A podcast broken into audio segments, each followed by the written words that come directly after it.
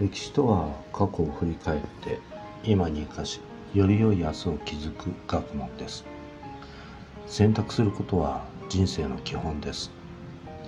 今日も丸×を選択してみましょう。問題。次の説明文は正しいか間違っているか丸か×で答えなさい。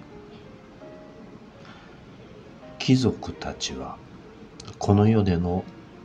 幸福と社会の安定を祈願し天台宗や真言宗の祈祷などに頼っていたが10世紀半ば頃から社会が乱れ始め人々の心に不安な気持ちが高まり念仏を唱え阿弥陀如来にすがることで死後に極楽浄土へ生まれ変わることを祈願する浄土信仰が栄えた。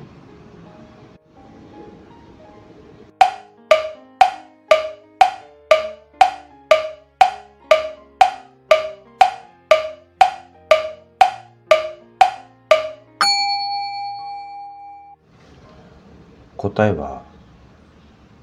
丸です。貴族たちはこの世での幸福と社会の安定を祈願し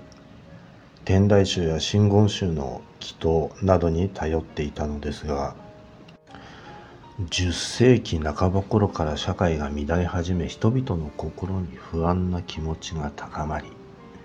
念仏を唱え阿弥陀如来にすがることで死後に極楽浄土へ生まれ変わることを祈願する。浄土信仰が栄えたのです。この極楽浄土とは阿弥陀如来がいる